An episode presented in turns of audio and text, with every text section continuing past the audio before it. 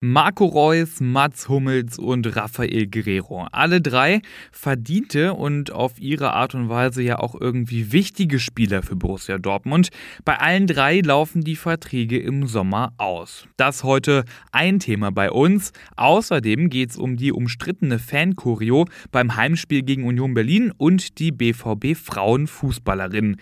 Also direkt los. Ich bin Luca Benincasa. Schön, dass ihr dabei seid.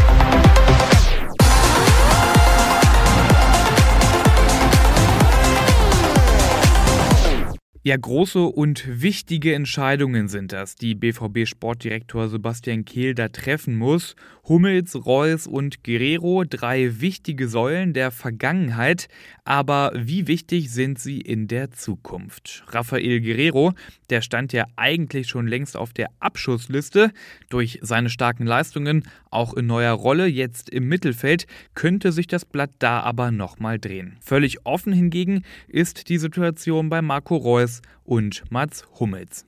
Bis jetzt sind keine Entscheidungen gefallen, sagte Kehl über den Stand der Verhandlungen. Auf unserer Homepage konntet ihr ja abstimmen, ob der BVB mit Reus verlängern soll und knapp 70 Prozent sind dafür, Reus keinen neuen Vertrag mehr zu geben.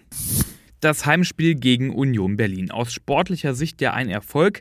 Abseits des Rasens hat dann aber eine Dortmunder Choreo für Aufsehen gesorgt. Mitten auf der Südtribüne zogen Fans ein riesiges Banner in die Höhe und auf dem Stand für immer Westfalenstadion. Also eine Kritik der Fans am Verkauf der Namensrechte und natürlich auch irgendwie am aktuellen Namen des Stadions. Seit 2005 heißt nämlich das ehemalige Westfalenstadion Signal Iduna Park. Für die einen war das ein Bruch mit der Tradition, für die anderen eine ganz wichtige finanzielle Einnahmequelle. Dem Sponsor und Inhaber der Namensrechte, also Signal Iduna, dem hat die Choreo überhaupt nicht gefallen. Im Interview mit den Ruhrnachrichten äußerte sich Ulrich Leitermann dazu.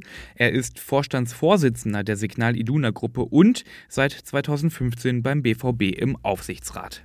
Für mich ist das inakzeptabel, wenn man bedenkt, wie sehr wir diesen Verein seit langer Zeit unterstützen und ihm auch zur Seite standen, als andere keinen Cent mehr geben wollten, sagte Leitermann.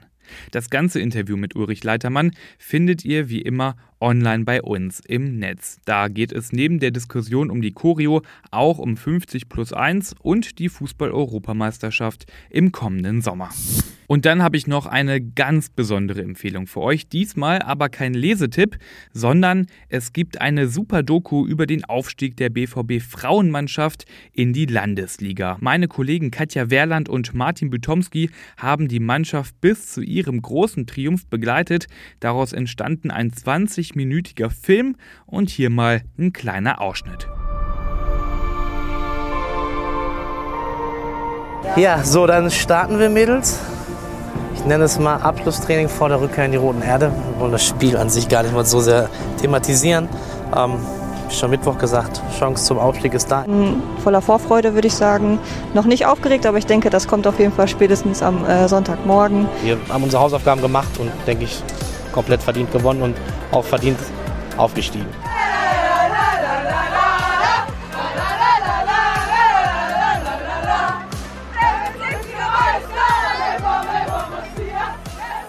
Die gesamte Doku findet ihr online bei uns auf ruhenachrichten.de. So, das war's mit dieser Ausgabe BVB Kompakt. Wie immer hier der Hinweis auf unser Plus-Abo, weil damit habt ihr dann auch Zugriff auf alle Hintergrundberichte und Analysen. Ich bin Luca Benincasa und für heute raus. Wir hören uns morgen wieder.